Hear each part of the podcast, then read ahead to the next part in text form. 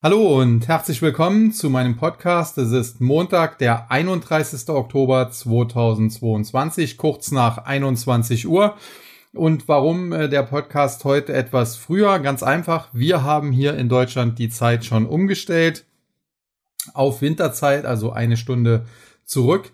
Die Amerikaner haben das noch nicht getan, deswegen haben wir jetzt äh, eine andere Zeitdifferenz zwischen New York und äh, Deutschland und äh, dementsprechend äh, der US-Handel jetzt äh, von 14.30 Uhr bis 21 Uhr deutscher Zeit statt wie sonst üblich von 15.30 Uhr bis 22 Uhr. Ja, am nächsten Sonntag, glaube ich, oder am nächsten Wochenende, sagen wir es mal so, Samstag auf Sonntag, die Nacht äh, wird das wohl sein, äh, dürfte das sich dann wieder erledigt haben. Dann ziehen die Amerikaner nach.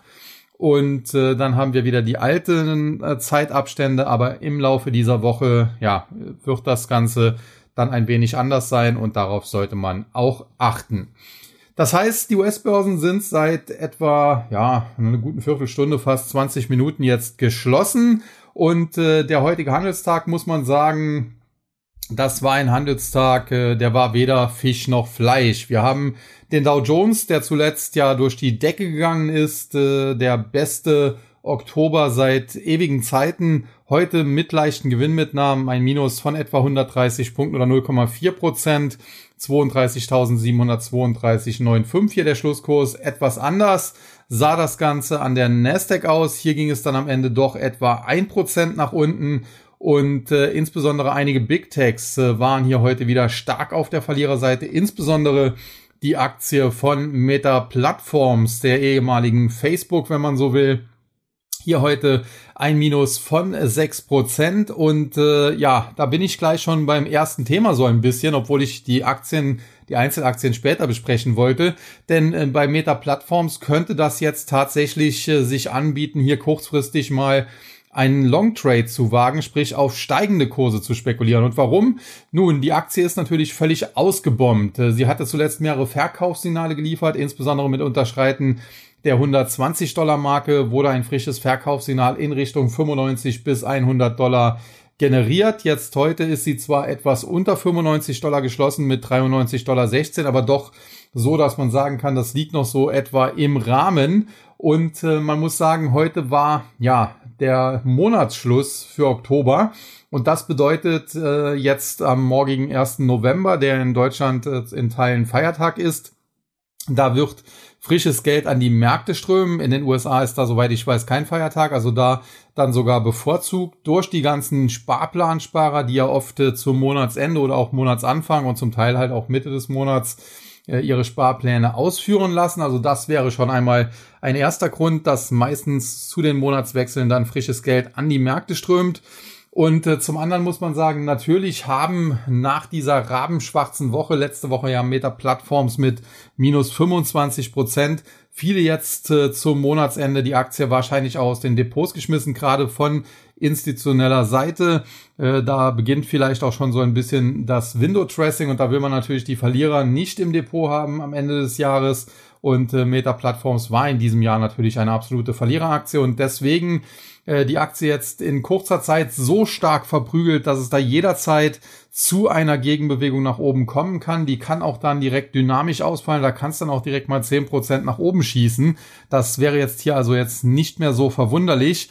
Und dementsprechend für mutige äh, kann man sagen, äh, die Meta-Plattforms jetzt äh, so ausgebombt, dass man hier vielleicht mal einen spekulativen Long Trade wagen kann.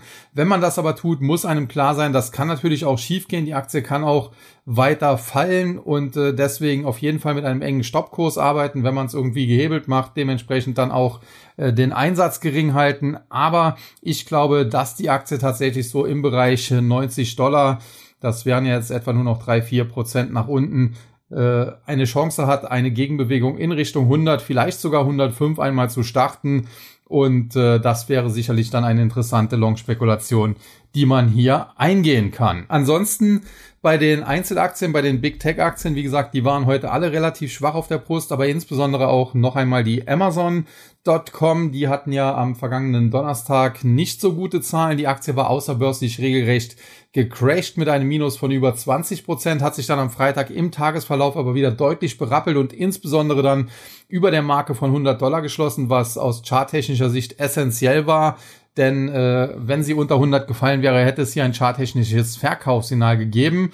Jetzt äh, heute geht's wieder ein Prozent nach unten, 102,44 Dollar der Schlusskurs. Also die 100 Dollar Marke ist nach wie vor äh, sehr, sehr stark im Visier und da sollte man äh, definitiv drauf achten. Wenn die Aktie nachhaltig unter die 100 Dollar fällt, bekommen wir hier Verkaufssignale in Richtung 80 Dollar. Aber, und das ist jetzt äh, die, die Gegenspekulation, wenn sie eben diese 100 Dollar Marke verteidigt, so wie sie das ja am Freitag eindrucksvoll gemacht hat, nachdem sie ja intraday schon weit drunter war, aber am Schluss äh, dann deutlich drüber, dann besteht auch hier jederzeit eine Chance, eine Rallye in Richtung 110 oder vielleicht sogar 115, 120 Dollar zu initiieren und insofern auch eine Amazon.com äh, vielleicht sogar noch, ja, die etwas bessere Long-Chance bei den Big Techs. Und äh, auch eine dritte Aktie von den Big Techs möchte ich kurz ansprechen, nämlich die Aktie von Alphabet. Ob man jetzt die Class A oder die Class C nimmt, also quasi, wenn man so will, die Stamm- oder die Vorzugsaktien, würde man in Deutschland vielleicht sagen, ist eigentlich mittlerweile relativ egal. Sie sind beide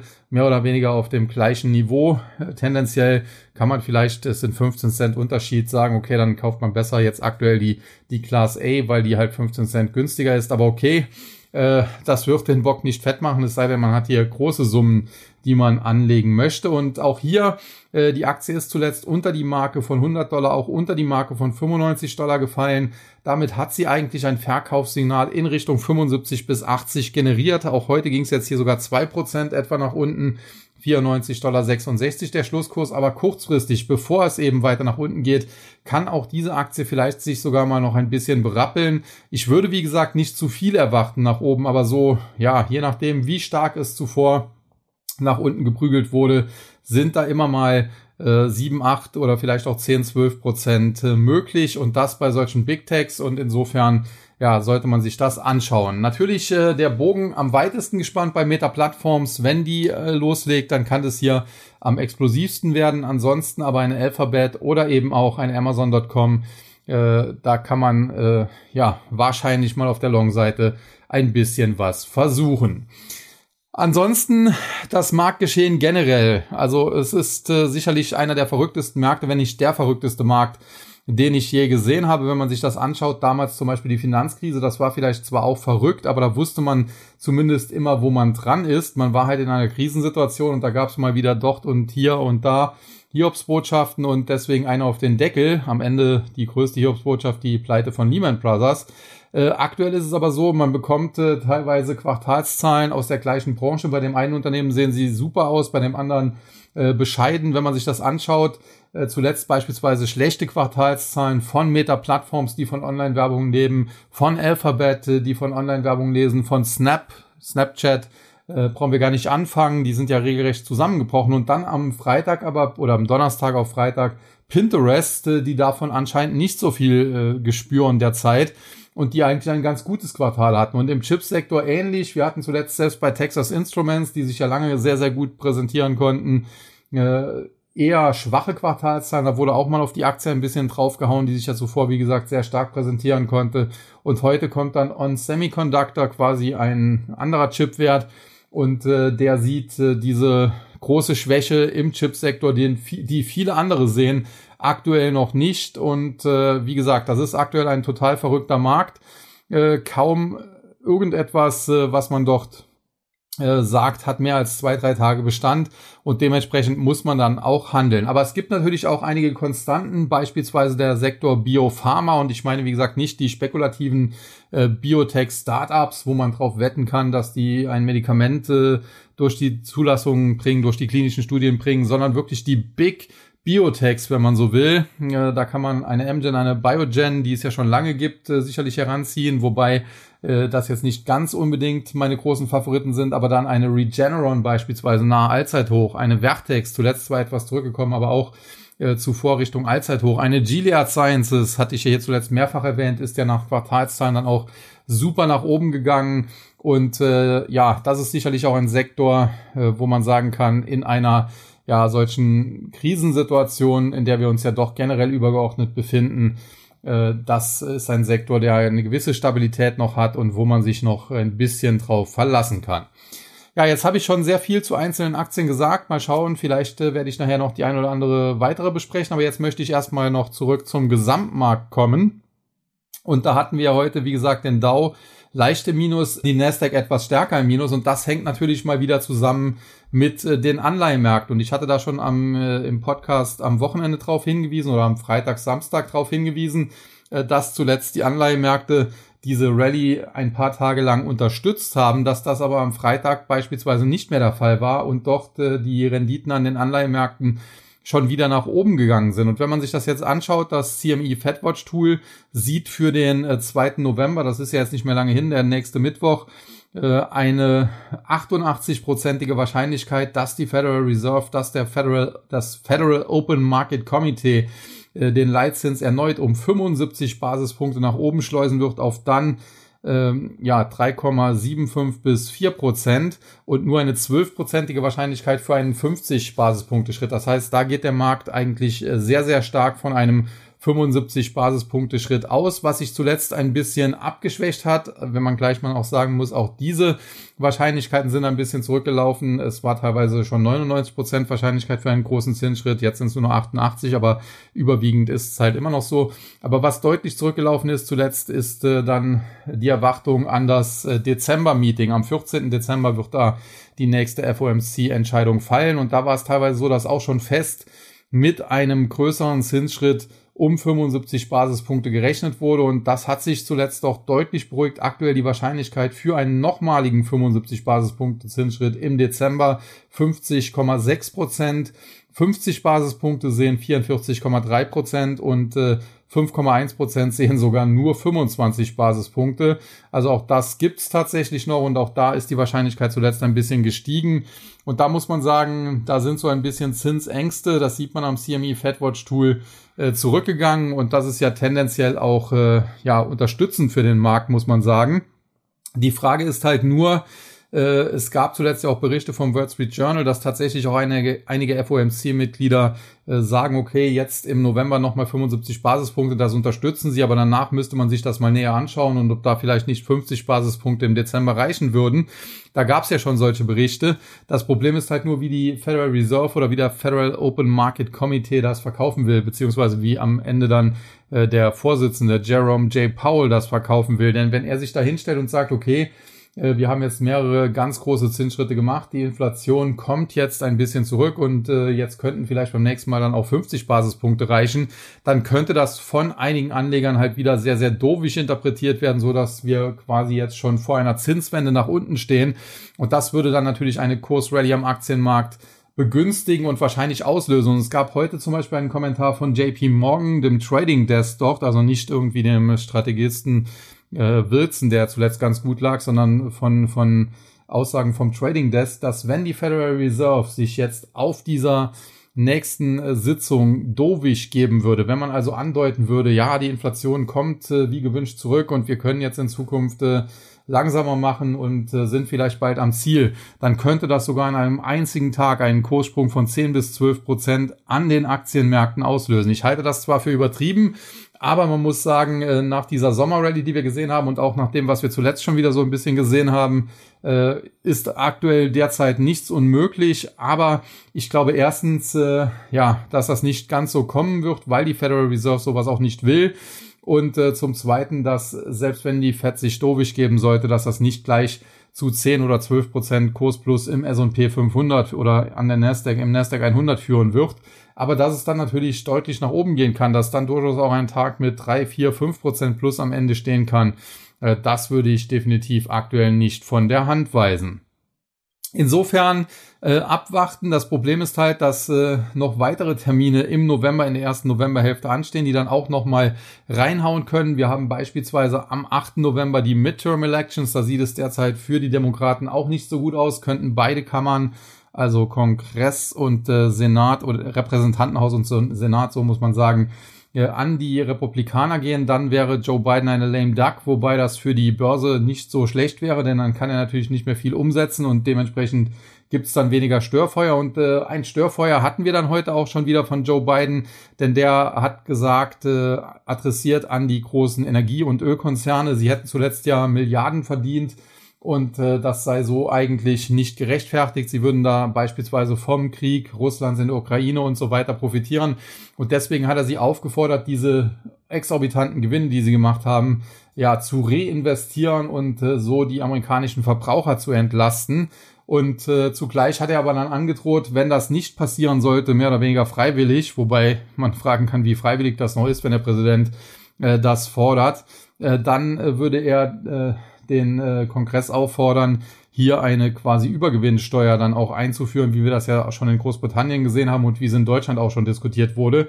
Und insofern, äh, ja, hat das natürlich dann diese Werte äh, zuletzt auch ein bisschen belastet. Also das ist mal wieder diese linke Ideologie, äh, der ich absolut nichts abgewinnen kann. Natürlich kann ich verstehen, ich meine, ich bin ja selber Verbraucher, auch ich muss ja heizen und habe dementsprechend dann, äh, bei mir ist es eine Gasheizung, entsprechende Kosten. Nur da muss man eben ganz klar sagen, entweder man bekennt sich zur Marktwirtschaft, dann muss man sagen, da hat, haben wir in Deutschland lange Zeit von günstigem russischen Gas äh, profitiert und jetzt haben wir uns halt äh, politisch ob das jetzt gerechtfertigt ist oder nicht, sei alles dahingestellt. Ich möchte hier keine zu großen politischen Diskussionen anfangen. Aber jetzt hat die Politik eben entschieden, wir wollen uns von diesem russischen Gas lösen und dann wird es eben teurer. Und äh, ja, das ist eben dann Marktwirtschaft. Und äh, natürlich kann man sagen, das ist blöd, wenn jetzt der Gaspreis dann sich verdoppelt oder mehr. Äh, aber dann muss man eben da Lösungen finden. Muss man beispielsweise weniger verbrauchen oder was auch immer. Äh, ähm, das würde ja auch gut in die grüne Ideologie reinpassen, würde ich sagen. Von daher äh, ist denen das wahrscheinlich gar nicht mal so unrecht. Aber Fakt ist, man kann ja nicht äh, für jedes Problem, was irgendwie in der Marktwirtschaft auftritt, äh, dann hingehen und äh, sie versuchen irgendwie abzuschaffen, indem man da irgendwelche Regulierungen macht. Denn das Problem ist ja, wenn ich irgendwo im Markt eingreife, hat das immer auch unerwünschte äh, Nebenwirkungen. Wir haben das ja jetzt gesehen bei Corona. Die Notenbanken haben eingegriffen, haben Geld gedruckt wie wild und jetzt haben wir eben halt hohe Inflationsraten. Also das geht nie ohne Nebenwirkungen aus und insofern, äh, ja, müsste man da kreativere Lösungen finden. Aber sei es wie es sei, äh, Fakt ist, selbst die Amerikaner mit ihrer demokratischen Regierung derzeit mit Joe Biden äh, scheinen jetzt diesen eher linken Weg da einzuschlagen. Und wie gesagt, das hat dann natürlich jetzt auf die Öl- und äh, Energiekonzerne gedrückt. Optimal wäre natürlich, wenn man so etwas abfedern will, ist natürlich auch klar, dass das nicht jeder kann. Ganz arme Leute äh, die irgendwie von, von Hartz IV und so weiter leben, können das vielleicht nicht. Aber wer das natürlich kann, der kann natürlich auch Aktien von solchen Unternehmen kaufen und der hätte damit beispielsweise im letzten Jahr dann auch sein Geld verdoppeln können oder mehr.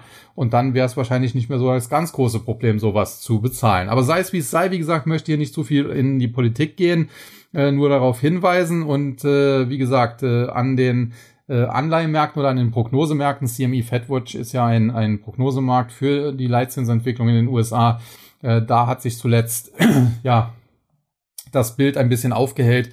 Da geht man davon aus, dass die Fed vielleicht nicht ganz mehr so hawkisch sein muss. An den Anleihenmärkten selbst hingegen äh, hatten wir zuletzt auch diese, wenn man so will, Aufhellung. Äh, die äh, Kurse der Anleihen sind gestiegen, die Renditen dementsprechend zurückgelaufen. Das hat die Aktienmärkte gestützt. Schon am Freitag war das so nicht mehr zu sehen und jetzt heute sind dann die Renditen wieder angestiegen und die Anleihekurse dementsprechend gefallen. Die zweijährige Rendite liegt jetzt wieder bei knapp 4,5 Prozent, 4,493. Wer es genau wissen will, die zehnjährige bei 4,056. Nach wie vor auch ein Problem, dass egal welchen äh, Spread man nun nimmt, äh, eigentlich hat man früher immer Zweijährige gegen Zehnjährige genommen. Zuletzt hat man sich dann, weil Jerome Paul da mal was in der Richtung verkündet hat, eher auf dreimonatige, dreimonatige gegen äh, Zehnjährige äh, konzentriert. Aber auch da äh, gibt's jetzt eben Warnsignale und alle diese äh, Anleihe äh, Beobachtungen, die man da machen kann, diese Spreads, die es da gibt äh, zwischen den verschiedenen Anleihen, deuten mittlerweile darauf hin, dass die USA ganz hart auf eine Rezession zusteuern. Ich bin ja bei Elon Musk und denke, dass sie schon drin sind, aber egal, offiziell sind sie es noch nicht, aber wenn sie es halt noch nicht sind, dann werden sie es bald sein. Und das dürfte natürlich auch nochmal ein Problem für den Aktienmarkt werden, wenngleich natürlich, ich weiß, die Börse schaut immer in die Zukunft. Und wenn erstmal eine Rezession offiziell ausgerufen wird, das ist klar, dann ist sie äh, die Börse schon weiter und äh, hat sie quasi schon als beendet äh, oder erklärt sie dann schon fast für beendet. Aber aktuell ist ja noch nicht mal offiziell eine ausgerufen und dementsprechend äh, glaube ich, dass wir hier noch äh, ein, ein paar Wochen und Monate Probleme vor uns haben. Aber, und auch dazu stehe ich, erst gibt es noch die obligatorische Jahresendrallye und die dürfte meinem Dafürhalten nach so Mitte November anfangen und dann bis Mitte, Ende Januar laufen. Also Mitte, Ende November anfangen bis Mitte, Ende Januar laufen. Das wären dann doch äh, sechs bis acht Wochen die man dort wahrscheinlich hätte. Und äh, da kann es dann zum Teil auch deutlich nach oben gehen. Und das würde ja auch dazu passen, beispielsweise, dass einige Big Tech-Aktien dann vielleicht mal 10, 15 Prozent sich erholen könnten und vielleicht eine, eine Facebook oder Meta-Plattforms, wie sie jetzt eben heißt, ein Tick mehr. Ja, äh, damit äh, sind wir eigentlich mit dem Gesamtmarkt fertig. Wir haben auch schon sehr, sehr viel zu einzelnen Aktien gehört und dann komme ich vielleicht noch so ein bisschen auch zum Kryptomarkt.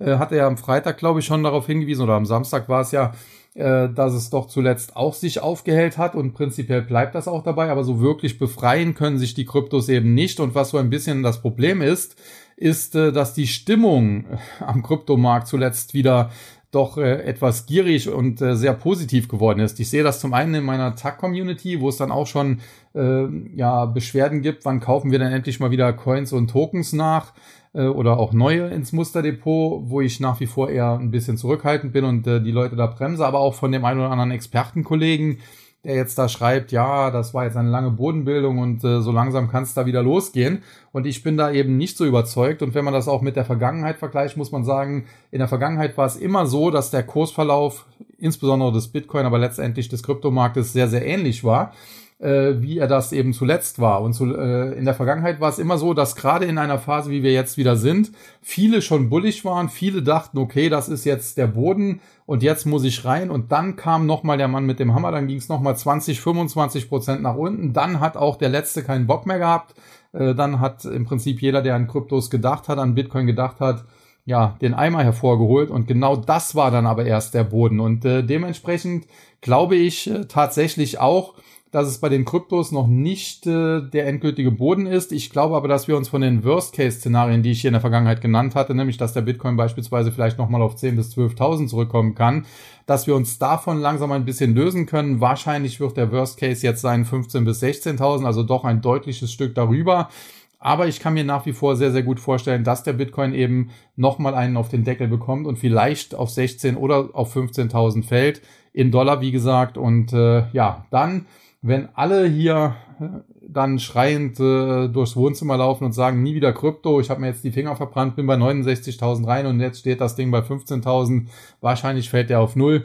Genau dann ist äh, die Chance gekommen, hier mehr zu machen. Aktuell, wie gesagt, äh, durchaus noch ein bisschen zurückhaltend sein, beziehungsweise wenn man was traden will, äh, dann wirklich kurzfristiges Trading. Es gab zuletzt ein paar kurzfristig schöne Bewegungen, beispielsweise im Binance Coin äh, der da auch äh, charttechnisch nach oben äh, attackiert, aber er attackiert eben, er ist noch nicht durch. Er müsste über die Marke von 340, am besten 350 Dollar und da ist er eben noch nicht ganz.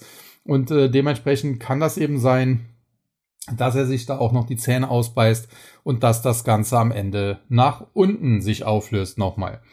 Ja, fassen wir das heutige Mal zusammen. Also wir haben jetzt in Kürze einige wichtige Termine. Übermorgen am 2. November Entscheidung des äh, Offenmarktausschusses der amerikanischen Notenbank äh, zur, zum Leitzins. Da werden wohl 75 Basispunkte zum vierten Mal in Folge kommen. Dann muss man abwarten, wie sich äh, der Fed-Chef anschließend auf der Pressekonferenz äußern wird und vor allen Dingen, wie die Marktteilnehmer das dann aufnehmen werden. Dann am 8. November, wie gesagt, die Midterm Elections. Äh, auch ganz interessant, was da am Ende rauskommen wird. Vielleicht liegen ja die Wahlforscher wieder komplett falsch und am Ende wird es ein, ein Kantersieg der Demokraten, auch wenn das sehr unwahrscheinlich erscheint. Und äh, dann kommen auch noch die Inflationsdaten, Consumer Price Index, Indizes, glaube am 10. oder, oder 12. November irgend sowas um den Dreh rum. Und äh, dann ist die erste Novemberhälfte auch schon wieder rum. Und äh, dann wäre, wie gesagt, eigentlich die Zeit, dass man so langsam sich auf eine Jahresendrallye vorbereiten kann, so Mitte November bis Ende November, spätestens dann Anfang Dezember Nikolaus äh, dürfte die losgehen und wie gesagt dann bis in den Januar hinein, äh, Mitte Januar, vielleicht auch Ende Januar, tragen, ehe es dann noch einmal zurückgeht. Ja, und äh, wie gesagt, viele Einzelaktien habe ich ja schon besprochen, aber ich möchte noch mal kurz äh, auf den äh, Biotech-Sektor zurückkommen, denn äh, wie gesagt, äh, dort ganz interessant. Äh, zum einen muss man sagen, fundamental die Biotechs, Biopharmaunternehmen, die eben schon ein oder mehrere Medikamente am Markt haben, die profitieren natürlich äh, in der aktuellen Marktphase davon, dass diejenigen, die auf ihre Produkte angewiesen sind, nämlich irgendwelche Patienten, die irgendwelche Krankheiten haben, dass die nicht so einfach darauf verzichten können, weil sie vielleicht den äh, Job verloren haben und so weiter.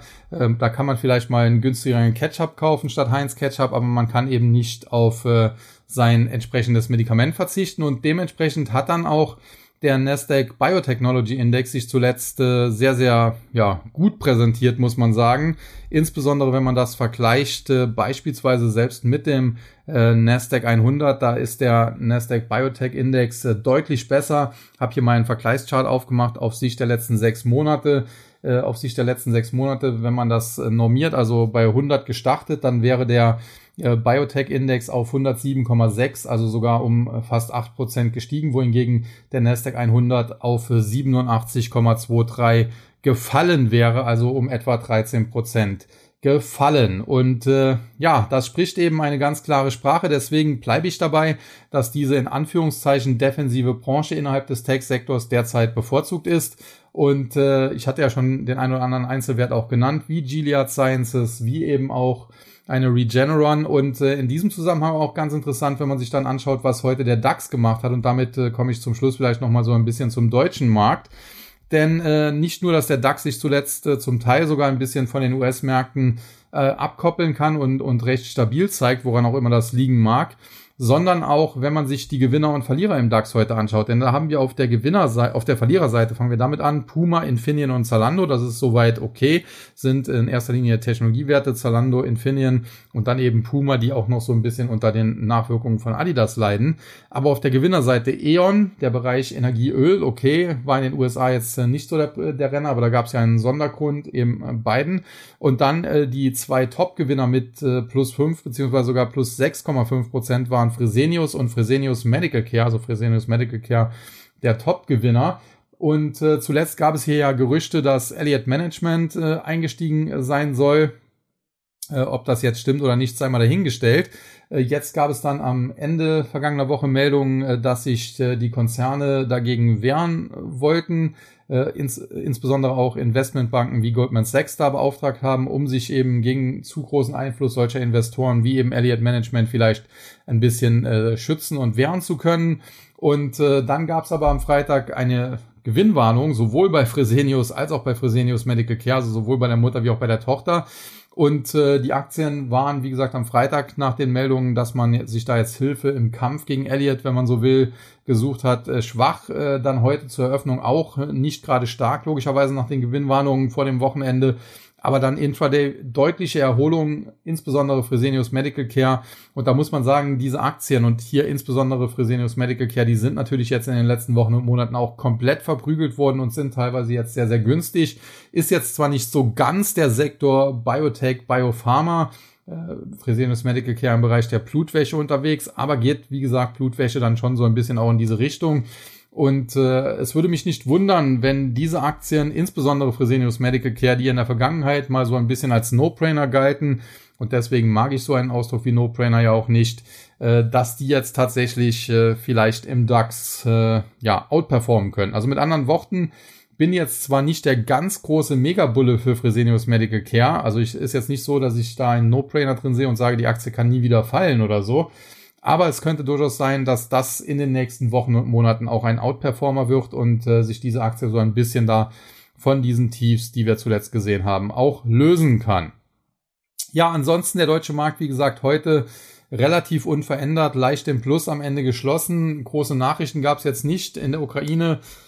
Die einzige Nachricht, die ich jetzt noch gefunden habe, dass da diese äh, deutschen Waffensysteme Iris-T wohl ganz gut äh, funktionieren. Die Ukrainer sind wohl begeistert und haben gesagt, sie konnten mehr oder weniger alle russischen Raketen damit abschießen. Sie bräuchten halt jetzt nur mehr dieser Systeme und äh, das hat zuletzt auch dazu geführt, äh, dass Rüstungsaktien äh, wieder ganz gut angesprungen sind, insbesondere auch die beiden Deutschen in dem äh, Segment, nämlich Hensoldt auf der einen Seite, die wir hier haben, mache ich mal gerade hier auf, äh, die Aktie heute zwar etwas im Minus, aber zuletzt äh, auch schön auf Erholungskurs äh, gewesen. Und die andere Aktie dann Rheinmetall, die ja auch teilweise ja nach der Scholz-Ankündigung einer Zeitenwende da im Bundestag durch die Decke geschossen war auf über 200, zuletzt dann auch deutlich zum Teil zurückgekommen ist im Tief fast schon an der 140er Marke und äh, jetzt auch wieder so ein bisschen auf dem Weg nach oben ist. Also aktuell, wenn man so will, äh, wenn man das äh, ethisch alles auch mit sich vereinbaren kann, muss man natürlich auch dazu sagen, äh, dann sind äh, die Bereiche Rüstung mit in Deutschland beispielsweise Hensoldt und Rheinmetall, aber in Amerika General Dynamics oder Raytheon und wie sie alle heißen, äh, ganz klar zu favorisieren nach wie vor und ansonsten dann eben so Sektoren wie äh, Medizintechnik, Biopharma mit Aktien eben wie Gilead, wie Regeneron, wie aber in Deutschland auch eine Fresenius Medical Care und äh, ja, Defensive ist nach wie vor Trumpf. Nichtsdestotrotz, es besteht auch nach wie vor die Chance einer Jahresendrally und das Problem dabei ist so ein bisschen, äh, in der Jahresendrally selbst, die ja nur kurzfristig über ein paar Wochen gehen dürfte, da muss man natürlich leider, das ist äh, immer so, eher Schrott kaufen. Also wirklich Aktien, die fundamental jetzt nicht so toll aussehen, denn das sind die, die natürlich zuvor jetzt auch in Grund und Boden gehämmert worden sind, weil eben die Fundamentals nicht passen und die dann aber von den Zockern halt bevorzugt gekauft werden und äh, die gehen dann eben in einer Jahresendrally deutlich mehr ab als die soliden Werte. Das Problem ist halt nur, diese Zockerwerte, die profitieren wirklich nur diese vier, fünf, sechs Wochen, solange die Jahresendrally halt läuft. Äh, Aktien wie beispielsweise Fresenius Medical Care, die wird auch darüber hinaus tragen. Also äh, die wird in der Jahresendrally auch steigen, aber nicht so explosiv wie andere. Vielleicht von jetzt äh, 27 auf, auf 35 äh, oder so, sagen wir mal. Aber sie wird dann anschließend die Gewinne tendenziell besser verteidigen, nicht ganz so stark fallen, wenn sie überhaupt fällt. Und wenn dann dieser Bärenmarkt tatsächlich im Laufe des nächsten Jahres enden sollte, und ich gehe ja nach wie vor davon aus, dass das äh, so Mitte des Jahres äh, 2023 der Fall sein dürfte, dann äh, kommen diese Aktien natürlich dann richtig in Fahrt und äh, weil sie zuvor dann eben nicht mehr so stark gefallen sind, hat man dann hier die größten Gewinner im Depot und äh, dementsprechend muss man sich da ein bisschen entscheiden. Wer eher kurzfristig orientiert ist, der muss, wie gesagt, eher äh, ja, Schrott kaufen. Ich will jetzt Meta Plattforms nicht als Schrottunternehmen titulieren, aber so wie die Aktie zuletzt gelaufen ist, äh, war das natürlich für viele Anleger auch Schrott. Äh, das ist natürlich eine Aktie, die sich dann vielleicht eher erholen kann, wenn man äh, dann weiter guckt, äh, Beyond Meat und was da so alles gibt, äh, vielleicht die sogar auch noch. Also Aktien, von denen man eigentlich tendenziell die Finger lassen sollte. Und äh, dann diese guten Werte, da muss man sich damit äh, begnügen, dass die vielleicht nicht ganz so stark steigen, dann anschließend aber die Gewinne besser halten und vor allen Dingen, wenn es dann wieder rund läuft, äh, ja, weiter steigen, wohingegen die anderen die zwischenzeitlichen Gewinne vielleicht schon wieder ganz aufgegeben haben oder ganz abgegeben haben. So muss man es vielleicht besser sagen. Ja, alles in allem äh, steht der Plan. Der heutige Tag hat jetzt da auch einigermaßen gut reingepasst. Nachdem es ja zuletzt deutlich nach oben ging, musste man aufpassen, dass der Markt nicht zu heiß läuft. Äh, sonst hätte man vielleicht sagen müssen, die Jahresendrally hat doch schon begonnen, was ja jetzt nicht unbedingt äh, mein Ansatz war, was ich nicht gedacht habe. Jetzt heute ging es etwas zurück. Generell gibt's auch immer wieder die Frage, ja, was macht der Dow Jones da? Der ist zuletzt fast 15 Prozent in ein paar Tagen oder ein paar Wochen, drei Wochen oder so gestiegen. Äh, das ist ja totaler Wahnsinn. Das ist ja noch irrer als äh, die Sommerrallye und so weiter und so fort. Und da muss man sagen, ja, der Dow Jones hat aktuell halt den Vorteil, dass da eben die Old Economy mehr vertreten ist und äh, die eben besser durch eine solche Wirtschaftskrise kommt. Zum einen von den Produkten her, das sind ja zum Teil wirklich auch alte Konzerne, man sieht es ja auch am DAX, der sich ja auch ganz gut zuletzt geschlagen hat äh, alte Konzerne international auch sehr, sehr gut aufgestellt, nicht nur beispielsweise in Europa oder nur in den USA, sondern halt weltweit auch vertreten. Die kommen dann eben durch solche Krisen durch. Man muss überlegen, dass äh, manche DAX-Konzerne zwei Weltkriege überlebt haben. Und äh, ja, die kommen dann eben besser durch eine solche Krise durch und zum Teil können die vielleicht sogar profitieren von bestimmten Entwicklungen und dementsprechend die Old Economy derzeit ja klar zu favorisieren gegenüber der New Economy, wenn man so will, gegenüber den Tech-Werten. Aber man muss auch ganz klar sagen, das ist natürlich nur eine Momentaufnahme. Das kann und wird wahrscheinlich in einigen Monaten schon wieder anders aussehen. Aktuell äh, sehe ich das kurzfristig, das muss man auch so ganz klar sagen, noch nicht. Äh, grundsätzlich die krassesten Überbewertungen im Tech-Sektor sind zwar abgebaut und viele äh, totale Bubbles wie Nikola, wie Peloton und so weiter sind natürlich komplett äh, geplatzt, aber es gibt immer noch die ein oder andere Aktie, wenn ich mir eine Snowflake anschaue, an sich ein wunderbares Unternehmen. Also ich wäre absoluter Fan von dieser Aktie, wenn die äh, halb so teuer wäre, sagen wir mal. Äh, jetzt ist, steckt da ein Warren Buffett drin, der das vielleicht auch noch ein bisschen stützt und ein paar andere institutionelle. Also da muss man aufpassen. Das soll jetzt nicht heißen, dass die sich tatsächlich halbiert. Aber das wäre tatsächlich eine Aktie, wenn die deutlich günstiger wäre, wäre die interessant. Aber auf dem aktuellen Niveau ist sie immer noch sehr, sehr teuer, um mal auch solche Exzesse, die es im Tech-Sektor halt immer noch gibt, äh, anzusprechen. Und äh, generell muss man halt sagen, wir haben jetzt zuletzt äh, die krassesten Überbewertungen abgebaut. Der Sektor wäre aktuell, würde ich sagen, einigermaßen inline, die Bewertung einigermaßen okay, wenn wir denn einen normalen Markt hätten. Aber den haben wir eben nicht. Äh, wir haben aktuell eine Notenbank oder weltweit Notenbanken, die auf der geldpolitischen Bremse stehen und äh, das ist generell natürlich nicht gut für die Wirtschaft und auch nicht gut für Aktienmärkte und äh, dementsprechend haben wir keinen normalen Markt und so wie vorher auch kein normaler Markt da war, weil Geld gedruckt wurde ohne Ende, äh, ja, und da nach oben übertrieben wurde, kann es jetzt eben auch noch zu einer Übertreibung nach unten kommen. Insofern würde ich jetzt sagen, und ich möchte da niemanden zu nahe treten, ich habe gute Kollegen, die ich sehr, sehr schätze, die aber zuletzt immer sehr bullig waren und was kann ich einfach noch nicht teilen, das ist aus meiner Sicht noch zu früh. Es ist natürlich besser, man kauft sich beispielsweise, wenn man denn unbedingt diese Aktie haben will, eine Meta-Plattforms bei 93 Dollar, als dass man sie bei 293 Dollar gekauft hat vor ein paar Monaten. Klar, äh, da ist natürlich auch die Fallhöhe jetzt niedriger. Aber letzten Endes, man weiß halt nie, wie tief sie fällt. Und wenn sie auf 40 fällt, äh, dann wäre natürlich bei 93 Dollar der Einstieg immer noch äh, bescheiden. Natürlich besser als bei 293, aber trotzdem wäre er bescheiden und dementsprechend äh, nach wie vor zurückhalten, Zurückhaltung üben, äh, eher auf defensive Werte, defensive Branchen setzen. Das heißt jetzt nicht, äh, dass man nur die, die äh, größten Dividendenwerte und nur Nahrungsmittelaktien oder sowas raussuchen sollte. Ich habe es ja gesagt, Biotech, Biopharma, Medizintechnik beispielsweise oder auch Rüstungskonzerne, äh, da kann man sicherlich was machen. Äh, aber generell, wie gesagt, eher defensiv bleiben und noch nicht äh, in die Tags reingehen, nicht mal in die großen Tags. Ich bleibe dabei, eine Microsoft bei 225 wäre die Aktie eigentlich fair bewertet, aber im aktuellen Marktumfeld kann die auch noch auf 175 bis 180 Dollar fallen. Und wenn das eben passieren sollte, äh, dann muss man eben auch noch Geld haben, um zumindest nachlegen zu können. Also insofern, wer die Microsoft bei 225 Dollar oder 220 Dollar kaufen will, hat durchaus meinen Segen. Der muss sich aber im Klaren darüber sein. Er muss eventuell nochmal 20, 25 Prozent nach unten aushalten und äh, muss eben dann auch noch Cash haben, um gegebenenfalls nachlegen zu können. Am Schluss hat er dann vielleicht einen Durchschnittskurs von 200 Dollar und damit kann er dann auf Sicht von drei, vier Jahren wunderbar leben. Denn natürlich wird eine Microsoft in, in drei Jahren oder vier Jahren wahrscheinlich wieder über 300 stehen. Und äh, ja, das muss man eben an dieser Stelle wissen und an dieser Stelle auch so klar formulieren. Und das soll es dann auch für heute gewesen sein. In diesem Sinne verabschiede ich mich für den heutigen Montag mit äh, den Wünschen Happy Halloween.